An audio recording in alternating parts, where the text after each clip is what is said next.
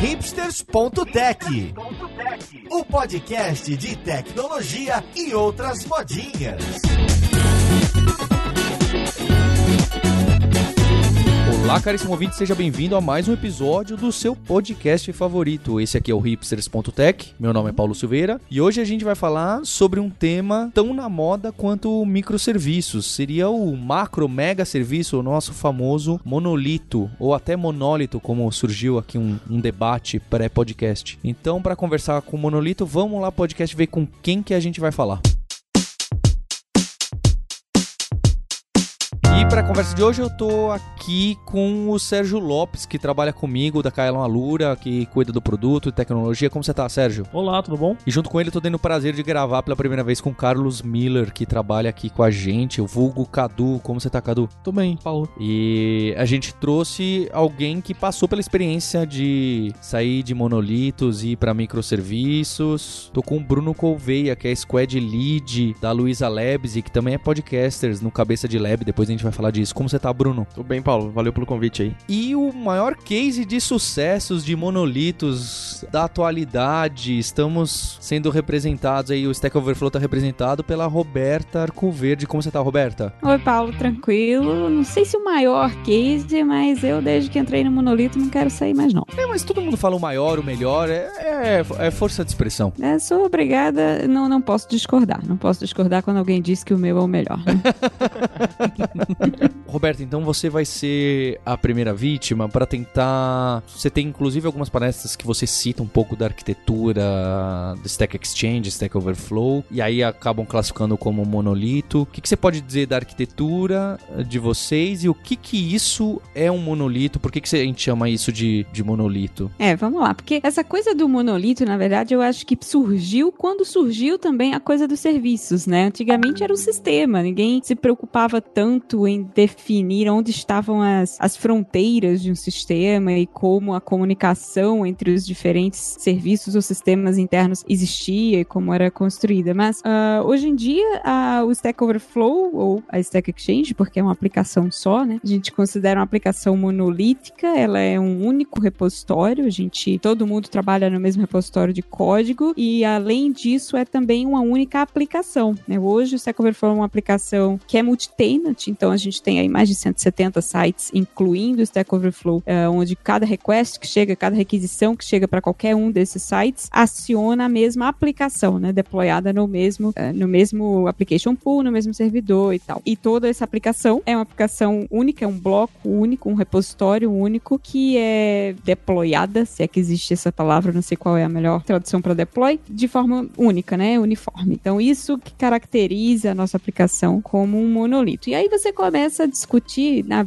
por que que essa coisa do monolito, que era padrão antigamente, a forma padrão de se escrever qualquer aplicação, foi caindo em diversos problemas e quais problemas que a quebra de monólitos ou monolitos em serviços, o que que isso resolve. No nosso caso, eu acho sempre bom frisar que tudo em, desenvolvimento de sistema depende, a escolha por não distribuir o sistema é uma escolha deliberada e pautada em coisas que fazem sentido pra gente, né? No nosso caso, nós temos uma equipe pequena, uh, onde todo mundo é meio que expert do sistema como um todo, todo mundo tem bastante senioridade, tanto como desenvolvedores de software como dentro da empresa, né? É uma base de código de mais ou menos 11 anos, que não é uma base de código tão grande assim, né? Nós não, não somos nenhum Netflix, mas é, tem uma série de complexidades, mas as fronteiras internas das funcionalidades, elas são muito bem definidas. Então, embora a gente trabalhe com um monolito do ponto de vista de, ah, eu baixo o código inteiro do Stack Overflow sempre que eu vou trabalhar, subo a aplicação inteira do Stack Overflow sempre que eu preciso fazer um deploy, isso não significa que eu precise passar horas para entender como as coisas funcionam ou como elas se comunicam, porque é uma base de código bem modularizada do ponto de vista de funcionalidades e de engenharia de software mesmo. As fronteiras arquiteturais são bem definidas e tal, isso facilita muito a manter nosso monolito lá seguro e unido e juntinho e a fazer tudo que a gente precisa fazer sem ter tantos problemas assim. Por isso que a gente ainda não pensou em distribuir esse sistema. Achei interessante que você colocou o ponto de tá tudo no mesmo code base, e aí eu já ia perguntar que se alguma coisa de estar tá no mesmo code base denota é, ser monolito, né? Daí depois você concluiu que vocês fazem deploy e tudo mais. Então acho que isso responde uma dúvida que às vezes ocorre, né? De será que eu tô no mesmo repositório? Será que eu tô com um monolito aqui? É, pelo menos eu já vi algumas pessoas tendo esse questionamento e acho que eu sou fã dessa resposta, assim. Pra mim, monolito é mais, é mais a ver com o deploy exatamente, do com exatamente. onde você escreve o código, certo? É. Porque senão é outra discussão, o tal do monorepo, né? Você É. pode ter um monorepo de vários serviços, mas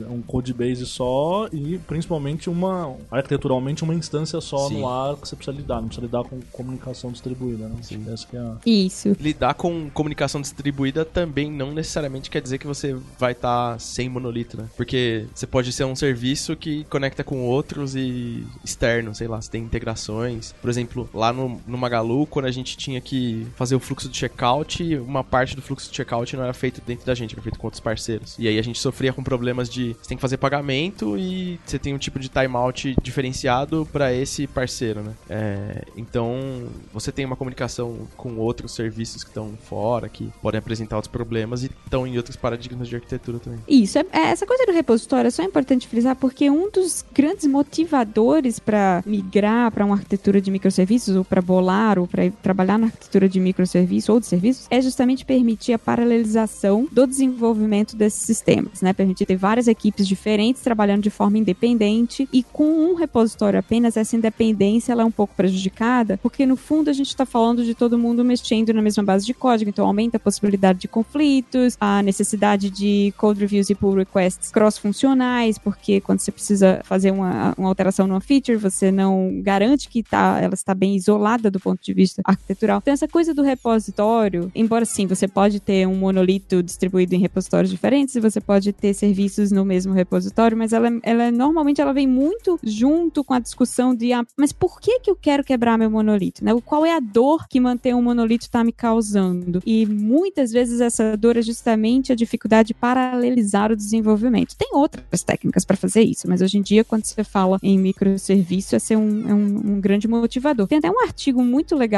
de como isso aconteceu na SoundCloud, que foi o Felipe Calçado que escreveu, de como eles migraram dessa arquitetura monolítica para microserviços, mas não do ponto de vista técnico, mas do ponto de vista de processo, né? Por que, que essa migração foi importante e o que, que eles ganharam com essa migração? A gente depois deixa o link do artigo no episódio, porque eu acho que super vale a pena ler para entender esse da onde vem, né, esse, essa necessidade inicial e da onde vem também a má fama do monolito, né? Porque que ele foi aos pouquinhos se tornando sinônimo de algo escalável, mal planejado, enfim. Eu posso citar o caso nosso lá no Magalu, que a gente em 2011, 12, a gente começou a escrever é, um, um serviço REST em Java, usando Spring 2, e aí a gente escreveu, deu tudo certo, os objetivos que a gente tinha de negócio foram bem sucedidos, e aí em 2013 tinha um problema que a gente não tinha conseguido resolver ainda, que era ficar em pé durante uma Black Friday. E aí era na época que o Brasil ainda tava ficando mais popularizado em Black Friday, né? E aí, quando a gente começou a fazer isso, eu inclusive entrei lá pra gente fazer isso, eu entrei é, já brifado com documentações do que tava sendo feito, não sei o que lá. Eu entrei, um amigo meu trabalhava lá, ele não trabalha mais lá, mas ele me passou tudo e no primeiro dia eu já saí às duas da manhã escrevendo código que nem louco. A gente reescreveu essa plataforma inteira, exceto a parte de frete e de acompanhamento de pedido, que é, é mais complexo de escrever do zero. Mas o resto a gente escreveu tudo em pouco mais de três meses. E todas as decisões que a gente tomou nisso foram baseadas em ficar em pé na Black Friday. Logo em seguida disso, a gente tomou várias escolhas que a gente descobriu que não eram tão boas. E a gente começou a tomar a decisão de sair do monolito porque, um, a gente começou a contratar muita gente, começou a ficar complexo manter paralisação de trabalho, como o Roberto falou. Dois, a gente começou a ter problemas do que eu exemplifiquei anteriormente sobre timeouts. É, a gente tinha vários parceiros diferentes e começou a ter vários sistemas menores externos fazendo outras coisas. A gente tinha problemas em conseguir se manter resiliente com o codebase criado na loucura. E, putz, essa foi os grandes dois motivadores da gente ter feito essa mudança, assim. Porque no fim do dia você vai fazer a conta, né? De qual que é o prejuízo que eu vou ter se eu não mexer aqui é, e, e qual que é o ganho que eu vou ter se eu mexer aqui. Então a gente foi por esse lado por isso. Mas dito isso, esse monolito ele ainda roda hoje. Ele roda um módulo de clientes lá ainda. O restante não roda mais lá. A gente distribuiu tudo em microserviço e a gente tem mais de.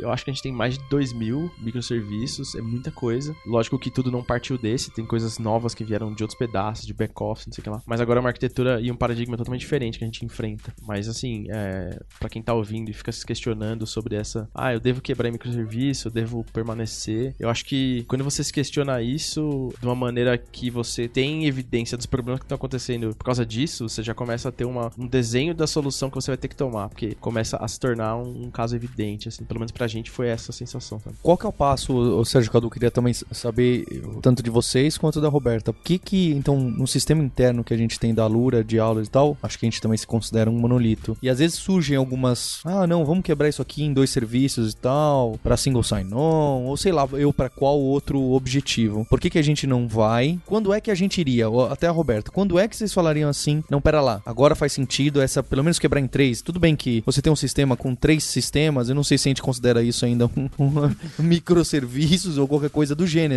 mas já começa a dar alguma outra cara e, e indica alguma outra direção. Quando seria o momento que alguém fala, não, pera lá, isso aqui tá muito ruim mesmo. O Bruno falou alguns casos, não é? De muitos times, muitas pessoas, muito merge, sei lá eu. E quando que seria então pra gente, então aqui no, no Caia no Alura e, e pra Roberta esse momento? Acho que, por enquanto, num futuro próximo, acho que a gente não quer separar, mas a coisa mais, digamos assim, fora do nosso contexto seria o pagamento. E isso a gente só chama uma API do PayPal e bola pra frente. É um serviço externo que a gente tá lidando. Acho que os, o Paulo até comentou que a gente tem, sei lá, três sistemas, mas se um deles cai, que é o nosso interno, os outros dois ficam meio ali sem fazer nada, só consumindo. Então, pra mim, a gente ainda é um monolito. Não sei se o Sérgio pensa em separar. Não, acho que. Foi de monolito, é isso aí. Se vai pra grudar mais alguma coisa, a gente gruda. Se dá pra internalizar o código ali, mergear dois repositórios num, a gente faz. É, eu acho que o, o Cadu tocou num ponto muito importante que é isso. Uma coisa quando você quebra, às vezes, é quando você tem pontos de quebra muito óbvios, porque muitas arquiteturas de microserviço acabam virando um macarrão e muita gente acaba voltando atrás, porque só pelo hype do, ah, vou quebrar, porque não sei o que, etc, etc. E aí o domínio é muito acoplado. E aí, cara, a hora que você começa a ter um negócio quebrado, mas altamente integrado, você só jogou a sua Você comple- perdeu o propósito, né? É, você perdeu o propósito. Você tirou a complexidade da aplicação e jogou a complexidade pra integração. Sim. Mas você vai ter dores de integração, vai ter uma série de coisas que não compensa. Então, é, a gente considera o nosso domínio lá uma coisa bem. é, muito, muito, muito, muito amarrado mesmo. É o aluno fazendo aula e postando no fórum e, é, e submetendo um projeto e montando um plano de estudos que pode ter fórum e aula e ao mesmo tempo ele ganha pontos com isso, mas relacionados a essas ações que foram feitas. e, é, então, tudo muito amarradinho. É, é diferente, por exemplo, quando você pensar no Netflix. É claro que o cara fazer o, o transcoding do vídeo uploadado pelo estúdio da Warner não tem nada a ver com o usuário final comprar um cartão de crédito dele. O domínio é- é- é- seria até estranho se ele escrevesse uma aplicação só que faz transcoding de vídeo e serve vídeos para os clientes finais. Mas a, a- a gente fala, a polêmica é isso, é microserviços? Você chegar e escrever uma aplicação de transcoding, uma aplicação para o seu usuário, isso é microserviços? Não sei, acho que na, na verdade existe São um dois, espectro, é, né? são dois monolitos, sei Porque lá. é nesse óbvio, é, a gente não tem um- uma aplicação só na Lura, a gente tem mais de uma aplicação. O nosso site de vendas, por exemplo, é uma aplicação, a plataforma de aula é outra aplicação. Mas longe de mim falar que são microserviços. Existe uma integração entre as duas coisas? Existe. Mas são duas grandes aplicações porque tem um domínio autocontido ali. Não faz sentido estar integrando essas coisas é, na- no mesmo código. Será Né? que o microserviço não é um minilito? Minilink. É. Alguns, aí- muitos são, muitos por aí são. E aí, quando a gente ouve as histórias de microserviços, a gente tem até o outro podcast aí de microserviços que gravamos antes, aí o pessoal já começa a ir mais além, né? aquela coisa, olha, então você tem autenticação de usuário, é um microserviço. Ah, você tem o cara que conta a pontuação do usuário, quantos pontos ele fez no nosso. Assíncrono ainda, né? Porque É consome mensagem. microserviço. Ah, é o cara que controla as aulas, no nosso domínio, né? Controla as aulas pro aluno, o que, que ele viu, o que, que ele não viu, é um outro serviço. É, Ah, e o fórum do aluno é um outro serviço. Aí eu não sei o quê. É, isso acho que tá mais perto do que as pessoas defendem mais com microserviços, que seria realmente você ter pequenas coisinhas. Você fala, ah, eu preciso de um negocinho aqui pra controlar aulas. Nossa, isso aqui são 20 classes que eu posso usar em vários contextos possíveis, apesar de você usar em um só, né? É, só que tudo se integrando, né? Tudo se integrando e tal. Então, eu acho que assim, pra gente, o monolito funciona bem. Eu sei que a gente citou a- a- agora há pouco um pouco sobre, ah, às vezes quando o time escala, faz um sentido você querer encapsular mais. Mas eu sou bem da- do time da Roberta ali falando: olha, eh, se a coisa estiver organizada dentro do monolito, boa prática, os domínios bem separados, etc., você diminui muito o conflito entre outras pessoas. Tanto que você tem vários sistemas grandes, acho que não é o nosso caso aqui, a Roberta também tem um time relativamente pequeno lá, mas você tem empresas grandes com monolitos com centenas de desenvolvedores.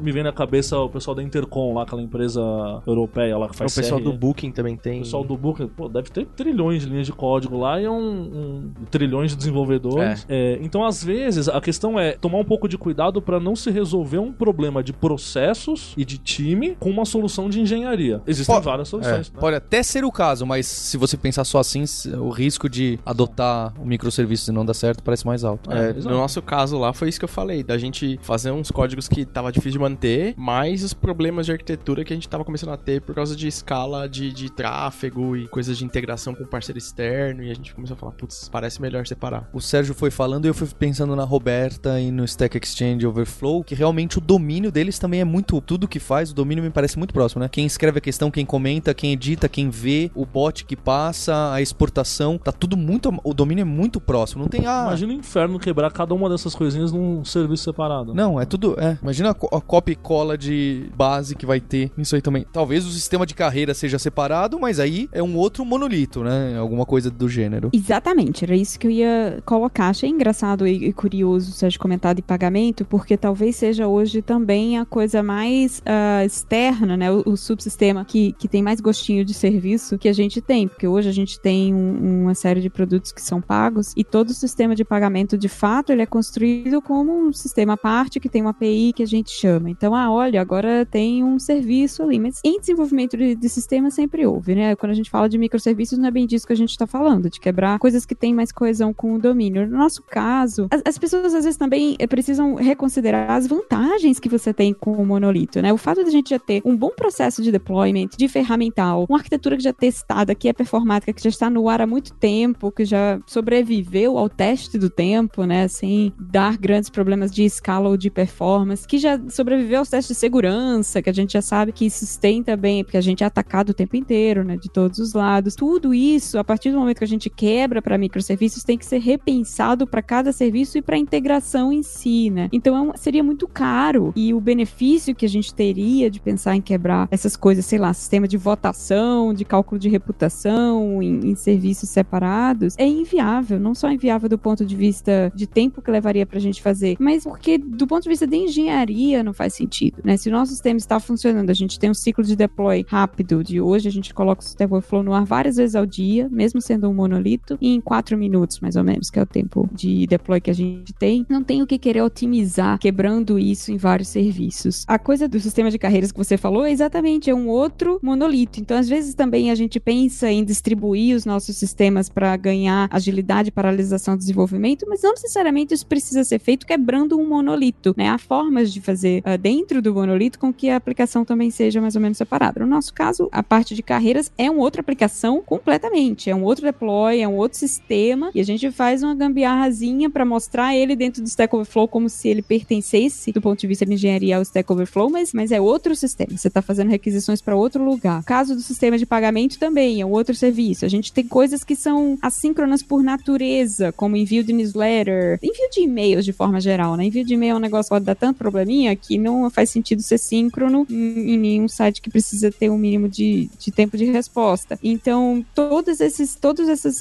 esses pequenos subsistemas, eu gosto de chamar assim porque foi assim que eu aprendi na faculdade, que são por natureza assíncronos, eles existem, o código deles existe dentro do monolito. Muitas vezes eles são processados via mensageria, ou seja, eles estão, existe uma fila que processa aquilo ali, mas o código que faz isso também está dentro do monolito, ele inicia suas threads para paralelizar o processamento, mas é dentro da mesma aplicação. Então, como eu estava falando, às vezes as pessoas inculcam porque tá no hype do microserviço para fazer certas coisas, ah, isso aqui eu tenho que distribuir. E a regra de ouro da distribuição sempre foi, se não precisa, não distribua, né? Você vai complexificar o seu sistema, vai complexificar seu ferramental de monitoramento, de deploy, de teste, de integração, de rede, enfim, você vai inserir uma série de pequenos problemas para tratar esses pequenos serviços que, na verdade, quando você tem só chamadas dentro do próprio processo, inexistem. Eu acho que tem muitos trade-offs envolvidos, né? No porquê que a gente toma essa decisão de quebrar ou não quebrar. É bem complexo, na real. É uma escolha que depois que você faz, você vai viver com o ônus dela bem-vindo, assim. Isso, mas também assim, não, não quer. Eu não tô.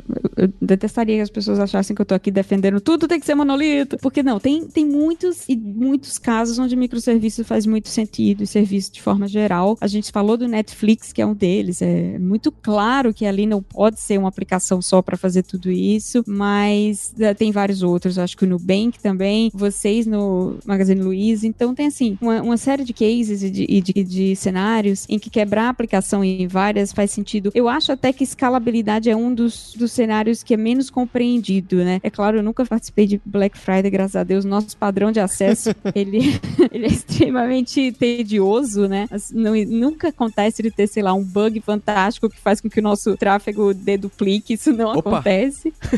é.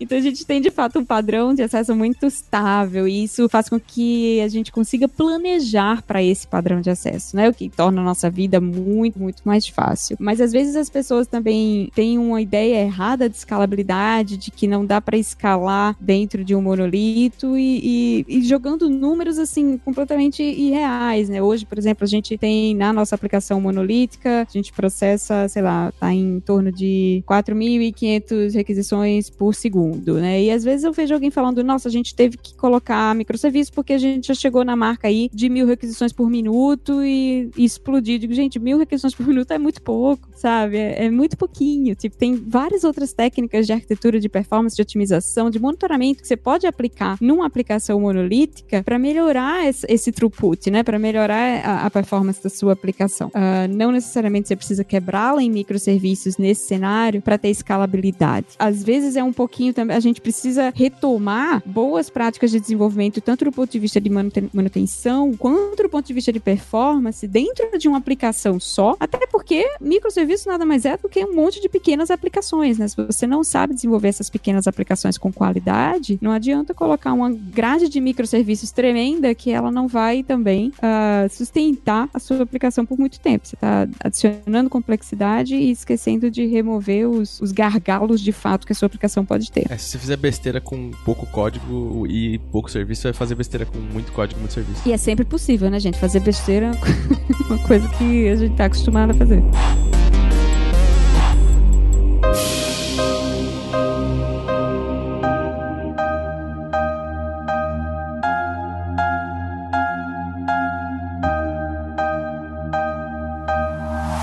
Comentando um pouco desse monte de requisição, eu acho que escalar, eu acho que são escalamentos diferentes, né, entre microserviços e um monolito. Monolito você vai subir sua aplicação várias vezes, por exemplo, vertical. E acho que a maior vantagem do monolito é essa, porque você vai escalar qual serviço, ficar monitoramento um microserviço ali, só um microserviço tá recebendo pico, eu vou escalar todos, vou escalar só aquele. Como você disse, fica muito mais fácil monitorar um E outra monolito. coisa, acho que esse caso que a, que a Roberta citou, né, um monolito, ah, já estou com mil requisições por minuto, né, que hoje em dia algo muito pequeno é, mesmo. É, dá pra fazer com health check isso aí. É, esse aí é aquele caso que qualquer coisa, ele vai descobrir um gargalinho ali com um Dog Hero, sei lá qual que é o nome do, não é isso, como que é o nome do Data Dog ou como que é aquele famoso? New Relic. New Relic. Ou então, se você não tá enxergando, vai lá no cloud que você usa qualquer e aumenta a memória RAM ou aumenta é. ou compra uma máquina maior. Deixa com esse seu código ruim que vai ser 100 vezes mais barato do que quebrar em microserviços. Sim. Mas assim, ó, queria até citar um caso nosso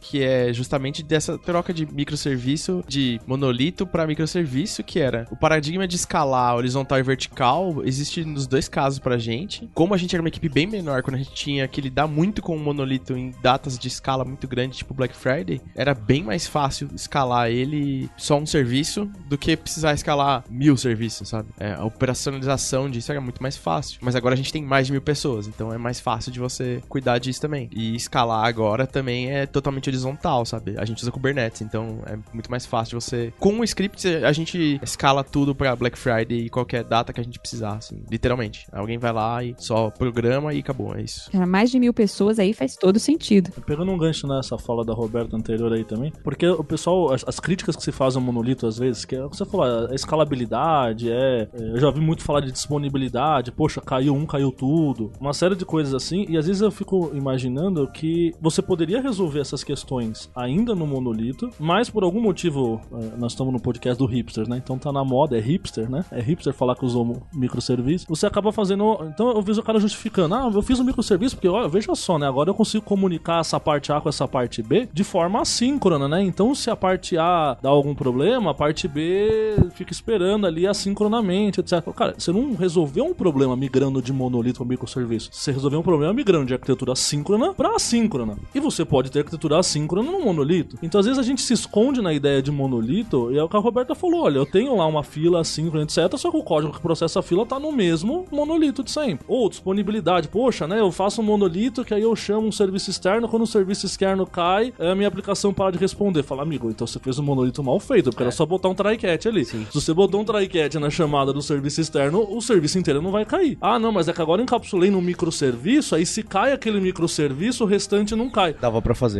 Você dava pra fazer. Dava, então, às vezes, a gente se esconde nessas decisões assim, ah, porque é mais escalável, é mais fácil de isolar, é mais disponível, é mais não sei o que, não sei o que. Mas que se você usasse essas boas práticas, e aí o principal é pensar na boa prática de arquitetura, e não exatamente no monolito, no, no microserviço. Se você usasse isso no monolito, que é, por exemplo, a descrição que a Roberta faz do, do Stack Overflow, é o que a gente usa bastante na Alura. Lógico, todo lugar tem pra melhorar, né? A gente consegue ter esses mesmos benefícios, escalabilidade, etc, etc, dentro de uma arquitetura de monolito, de um code base de monolito, sem pagar o preço da arquitetura distribuída, que é né, a famosa lei do Fowler lá, que é a primeira lei de sistemas distribuídos, não distribua seus sistemas, né? Seus objetos. Que é- é.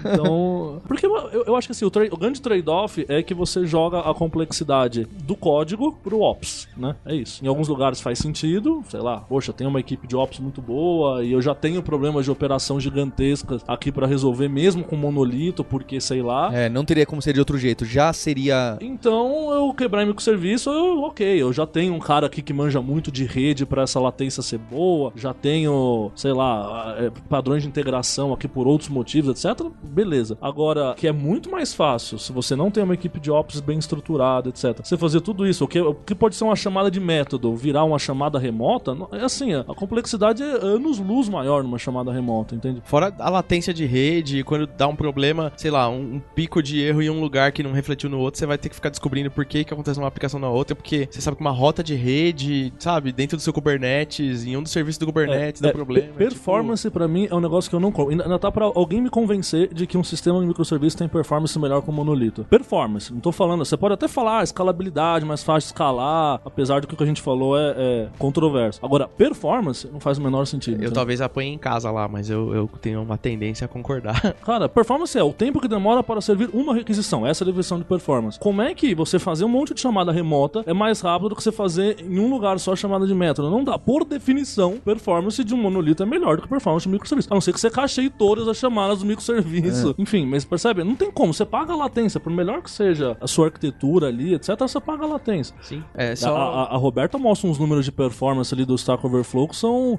é, ridiculamente baixos aí. Humilhantes. É, humilhantes pra, pra- Pode citar uns aí, Roberta, pra gente ficar com vergonha aqui do nosso. Não, mas eles são inclusive relacionados, porque, por exemplo, um, um número que eu gosto, a gente renderiza hoje, em média, a nossa página de pergunta, que é a nossa página que mais tem requisição, né? Em torno de 18 milissegundos, 18,5. Isso é, o- isso é o tempo pro, pro servidor começar a cuspir o primeiro, o primeiro byte, é isso? Esse é o tempo do momento que a requisição chega na, na, na nossa máquina e a página renderiza na, no seu browser, né? A gente contabiliza aí também um pouquinho de tempo de cliente, se tiver algum JavaScript, alguma coisa que não, quase não tem, mas é o tempo da requisição chegar e voltar e terminar. Então, quanto menor esse, quanto mais rápido você serve uma requisição, mais rápido você libera aquela, aquela portinha lá no seu servidor para servir mais requisições. Então, consequentemente, você consegue servir mais requisições por segundo, né, ou por minuto. Se a gente duplica esse número, por exemplo, hoje, se a gente passa de 18 para, sei lá, 40 milissegundos, a gente está dizendo, olha, o meu servidor vai ficar ocupado o dobro do tempo para conseguir servir essas requisições, o que significa que, medida que vão chegando novas requisições, elas têm que esperar um pouco mais para que eu libere e consiga dar espaço para elas. Então, tudo está correlacionado. O seu throughput está diretamente relacionado a quanto tempo você leva por requisição para gerenciar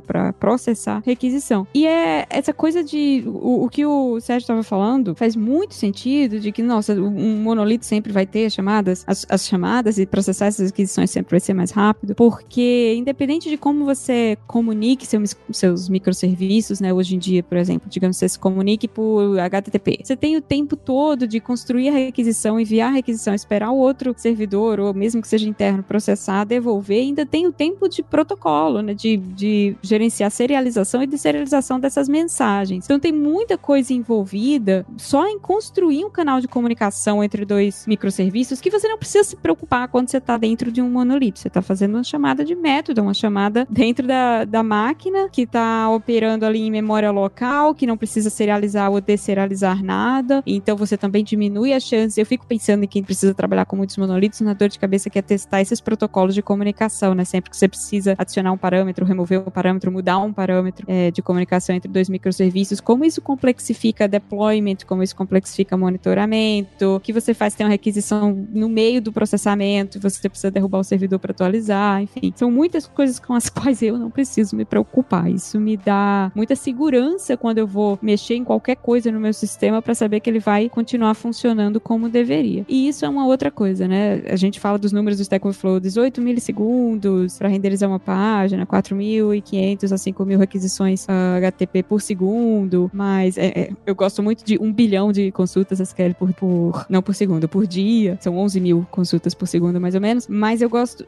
outra coisa que eu acho que é, que é importante frisar é o tempo que me leva para resolver problemas dentro de um monolito, né? É muito fácil ter uma compreensão do sistema quando ele está todo dentro do mesmo código fonte. Eu já sei exatamente, quando eu mexo em alguma coisa, eu sei exatamente tudo que depende daquela linha de código, quais outros subsistemas estão dependendo do que eu estou mexendo ali, o que que vai quebrar. O compilador me ajuda a dizer isso também, né? Nossa, se for tipado, isso é um sonho, né? Exato. E, então, fa facilita a minha produtividade. Claro que tem outras coisas que dificultam a minha produtividade. E aí, microserviços, é, é de novo, é o trade-off, né? Ter um sistema menor é muito mais fácil de raciocinar sobre um sistema menor do que um sistema maior. Mas a visão do grafo de dependências, no meu caso, é muito menos complexa do que do grafo de dependências de um sistema que tem, como vocês citaram, né? Mil microserviços, no caso do Nubank, mais de 300 microserviços, porque aí sim, raciocinar sobre, não, mas espera, tem mais alguém que depende desse dado, desse dado nesse formato? Será que ele está esperando que eu faça essa alteração? Será que essa alteração de fluxo vai impactar em, em quem vai impactar? Esse raciocínio de como as peças se encaixam, como se comunicam, como funcionam, ele traz um ônus quando você distribui, né? Por isso que Fowler fala dessa coisa de primeira regra de distribuição de sistemas é só distribua se precisar, né? Senão realmente não distribua. E, e em relação, porque eu fiquei pensando aqui, né? Essas chamadas super rápidas, é, é óbvio que vocês também têm o cache do cache do cache aí antes de chegar em qualquer possibilidade de uma consulta SQL. É. Não? A gente, na verdade, tirou todo o cache da página de pergunta. Por quê? Porque era mais oneroso mantê-lo. Por causa da invalidação? Invalidação, memória, a quantidade de micro-objetos que a gente precisa criar e depender do garbage collector para tirar depois. É, é, hoje é mais rápido um, não cachear essa página e deixar ela ser criada e logo disparada e do que se preocupar em cachear, por exemplo, o HTML da página é uma coisa pesada de cachear, né? Grande, então são muitos bytes ali. E a quantidade de memória que estava nos custando não valia a pena quando comparada com a quantidade de CPU que a gente pode economizar. Isso é uma coisa que é evidente, gente. Esse, esse tipo de decisão, vou cachear ou não, ela tem que ser muito pautada em análise de de dados, né? Você tem que observar como seu site se comporta, testar, é, ver quais são de fato os gargalos que você está tendo, por que, que você está alocando muito. No, no, nosso nível de, de necessidade de performance, esse tipo de análise faz sentido. Eu acho que pouquíssima gente precisa se preocupar com garbage collector hoje em dia, mas para rodar o que a gente roda com a nossa infra, que é bem limitada, né, que é bem enxuta, a gente precisa ainda ficar olhando para esse tipo de coisa. Mas é um, é um parêntese. Bem, mesmo sem cache, eu posso dizer que Stack Overflow comparado com reads and writes, a quantidade de pessoas consultando é bizarramente maior do que escrevendo, certo? Ah, sim, sim. Será que o monolito aparece e fica mais tranquilo e com mais frequência em ambientes menos transacionais, mais de leitura, assim chamar? Ou é só da minha cabeça dessa conversa aqui que a gente tá completamente enviesado pelos participantes?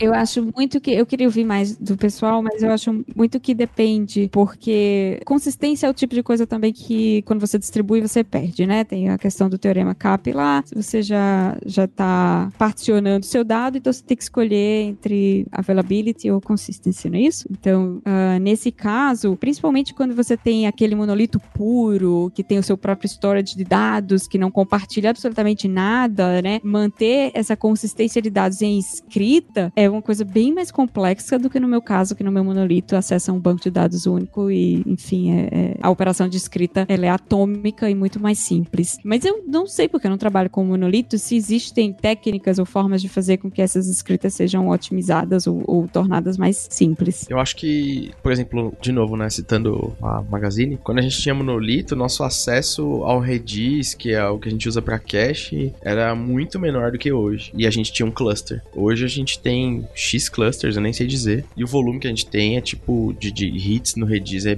bizarro, assim.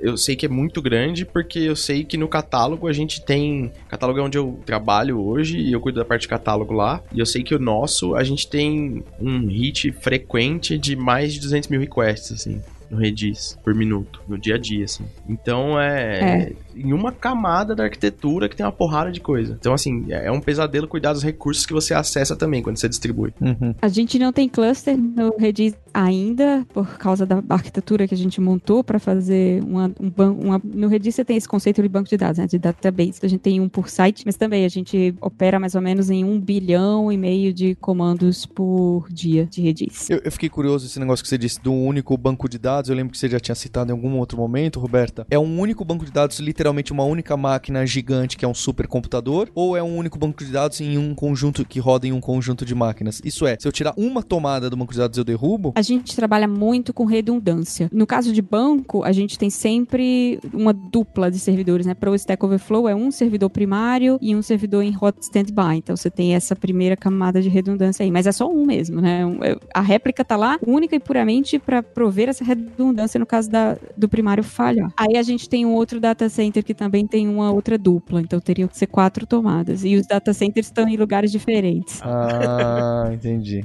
entendi. geograficamente diferentes. Porque o lance das duas tomadas já aconteceu. Quando teve o furacão Sandy em Nova York, a gente perdeu todas as tomadas do nosso data center. Era o único que a gente tinha. Isso foi quase 10 anos atrás. Então a gente apreendeu e hoje a gente tem dois data centers em, geograficamente separados para evitar que desastres naturais tirem o site do ar. Eu já trabalhei num lugar que a gente tinha um monolito. Não vou falar porque é mancada, mas. Eu trabalhei num lugar que a gente tinha um Gente, monolito. 10 anos atrás valia tudo, Bruno. Você pode falar até com orgulho. As empresas podem falar com orgulho. Mas diga lá. Não, eu não vou falar o nome, não. Quem quiser ir no meu LinkedIn pode chutar. Mas uma vez a gente caiu porque alguém tropeçou, tipo, tropeçou num cabo de rede. Ah, assim. mas esse é. E, Quem cara- nunca? E, cara, foi, foi assustador, assim. Porque ninguém sabia o que, que tava acontecendo. Exatamente. Não tá pingando a máquina. Foi assustador. A máquina não tá respondendo. Reseta a máquina lá no dedo e nada. Queimou a placa-mãe, né? Até É. descobrir que caiu o cabo, né? Gente, o pessoal fala que vai fazer limpeza e, e sistema tá fora do É, ar. eu acho que assim, tá fora do escopo desse episódio, mas tem um outro que é sobre cloud versus Nossa, ter cara. a sua própria máquina. Só pra ficar claro, a Roberta tem a própria máquina, a gente é tudo no cloud. É, ninguém- Se alguém tropeçar num cabo, vai ser um cara da, da Amazon. Nossa, que- a, a gente da Magazine é nas clouds, cara. Precisa muita gente tropeçar em muito fio lá pra. Nossa, tem que fazer um combinado muito. Muito louco, Muito uma festa muito universal. É, cara. Ou um pull request mal revelado. A gente fica pensando na infra, é o que, que tem que fazer pro site cair, né? Gente às vezes baixa uma linha de código. Verdade, A-. Aqui, 90% das vezes é cagada nossa. Ah, mesmo. pode tirar esse if sim, ninguém- esse if não faz mais sentido. Verdade, isso aí. Mas ó, assim, ó, a gente usa um API Gateway na borda pra comunicar com quase todos os serviços que são públicos. Isso é, com site, apps e site mobile. E aí esses, essas camadas acessam esse API Gateway, que é a AppD, que o Google fez aquisição uns anos atrás. E a gente usava bem antes já, a gente usa acho que desde 2015, 2014. E a AppD trouxe pra gente um comportamento dentro do ecossistema quase que de monolito. Porque do ponto de vista de quem tá acessando, é um serviço só. E a AppD por baixo é um monolito, sabe? Então, assim, de certa forma a gente usa monolito nessa camada. Não é nossa, é da AppD, mas assim, é, é- também é desafiador pra escalar, porque o volume que eles recebem de requests é surreal, assim, em época de Black Friday. E o paradigma deles de arquitetura que eles criaram pra lidar com isso também é bem interessante. Então, Ah, acho que a maior parte das pessoas que estão vindo a gente, na verdade, estão trabalhando com monolitos, né? Porque quem. Eu quem... espero que sim. Porque Esse era quem- um bom recado, né? Pelo amor de Deus, não usem microserviço só porque você ouviu. De graça, né? É, de graça, cara.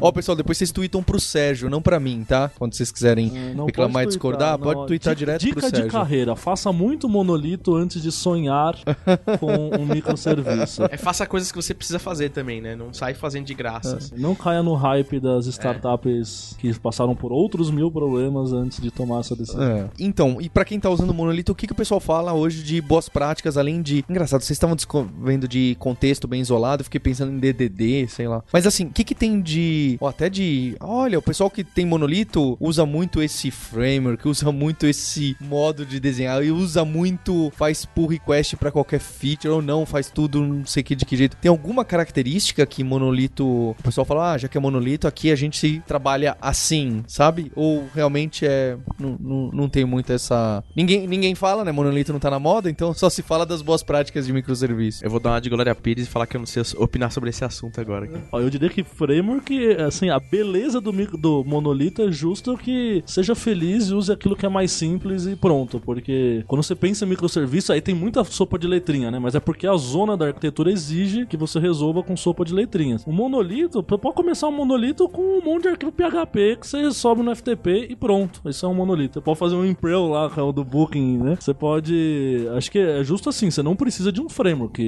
específico ou qualquer coisa do gênero, uma tecnologia. Eu diria que com relação a boas práticas, é, uma é saber arquitetura e orientação a objetos direito, isso é essencial. É, então, boas práticas de design de código, porque a partir do momento que você não tem limites físicos no seu domínio ali, que eu tô citando no microserviço, no monolito é uma coisa só. Macarrão é você- mais fácil, né? É, o macarrão é mais fácil. E aí tem que ficar bem claro isso. Não é uma crítica à arquitetura de monolito, é uma crítica às pessoas que fazem monolito sem saber orientação a objetos, encapsulamento, domain driven design que seja, ou é, o mínimo ali de você é, isolar essas coisas e, e pensar, olha, realmente, isso aqui são partes diferentes de um monolito, eu vou evitar que esses caras fiquem acoplados. Ah, mas acoplar é só chamar um método. Cara, mas você vai tomar a decisão de não chamar este método justo pra deixar desacoplado, para o dia que outra pessoa for mexer. É só uma variável global. É, exato. a- global.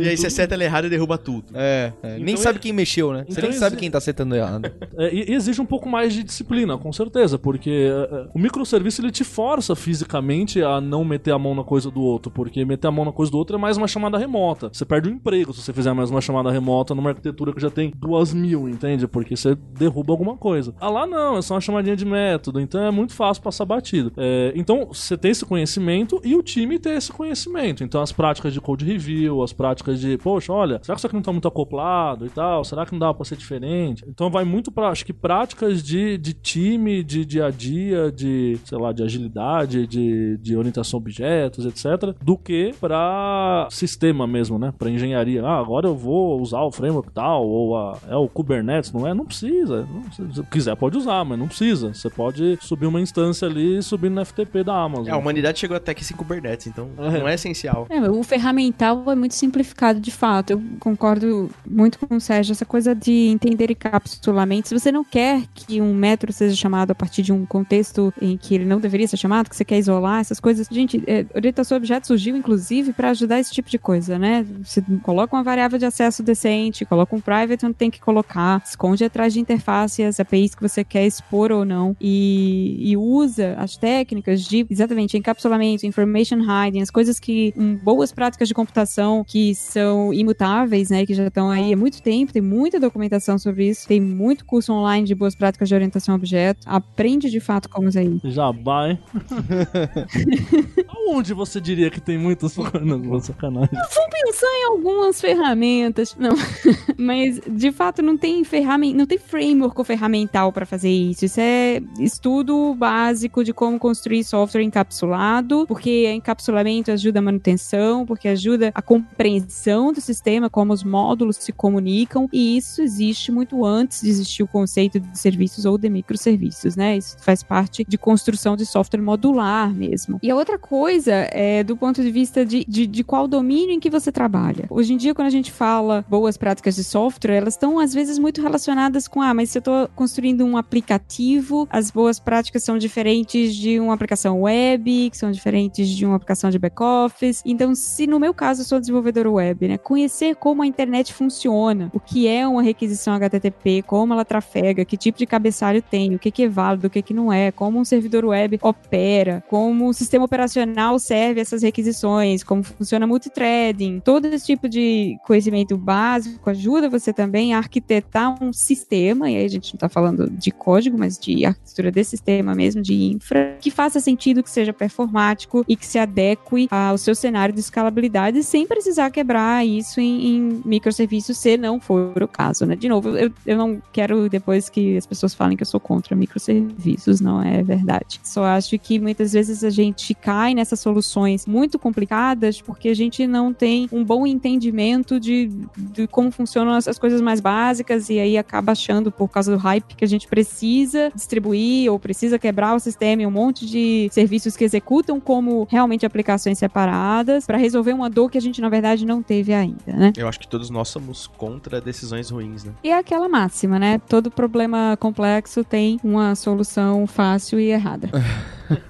É, só comentando um pouco de já sair quebrando, acho que é aquela velha história, né? A gente, como programador, sempre tenta generificar muito antes de, sei lá, você vai fazer um, um bashzinho que dá um git pull no seu repositório. Você já começa com if, repositório tal, existe, e branch existe. Não, você só dá um git pull. Você só quer fazer git pull. Acho que já sair pro microserviços é um pouco disso. Não sei, né? Não sei vocês, mas eu quando comecei a programar, sempre comecei, tipo, vou resolver esse problema do jeito mais complexo possível. Acho que é um pouco disso também. A gente já sair pro É o Big Design serviço. Up Front, né? A É. gente, eu, eu fiquei pensando, a gente tava conversando aqui, fiquei pensando no episódio de Over Engineering, que fez um mega sucesso no Hipsters e que tem um pouco do que a gente tá, tá colocando aqui. E eu sei que eu queria até deixar um abraço pro Maurício Linhares, que vai ficar com- muito chateado de que não pôde participar desse, desse episódio. Eu não sei se a favor ou contra o monolito, então. Quem cala consente, né? Então, se, ele, se ele não tava aqui, é porque ele é a favor do monolito.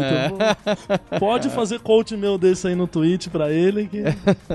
Então eu queria agradecer o, o- o Bruno do Luiza Labs, deixar aqui o link pro podcast do Cabeça de Lab, que vocês produzem um conteúdo muito bacana pra quem quiser ouvir. Legal, Bruno? Obrigado. Valeu demais pela, pelo convite aí. E, bom, você já participou algumas vezes lá e a gente tá com as portas abertas sempre. Legal, obrigado. Agradecer ao Sérgio o Cadu pelo tempo. Valeu. Paulo, foi bem legal participar pela primeira vez aí. E Roberta, essa Black Friday nós vamos derrubar o site Stack Overflow. Ô, Roberta, esse, essa Black Friday nós vamos dar um jeito de derrubar Stack Overflow aí. Pode ficar tranquila. Opa, obrigada. Não estaremos preparados. É só virar os testes de carga do Magazine pra lá. E...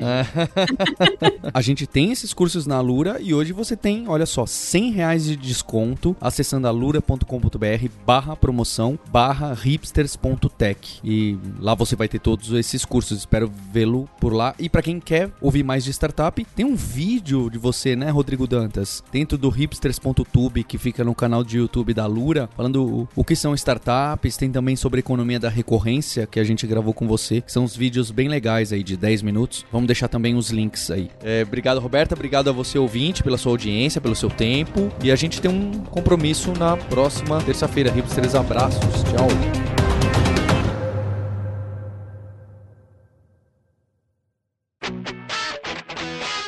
Você ouviu o hipsters.tech, produção e oferecimento alura.com.br, cursos online de tecnologia e Kaelon, ensino e inovação. Edição Radiofobia, podcast e multimídia.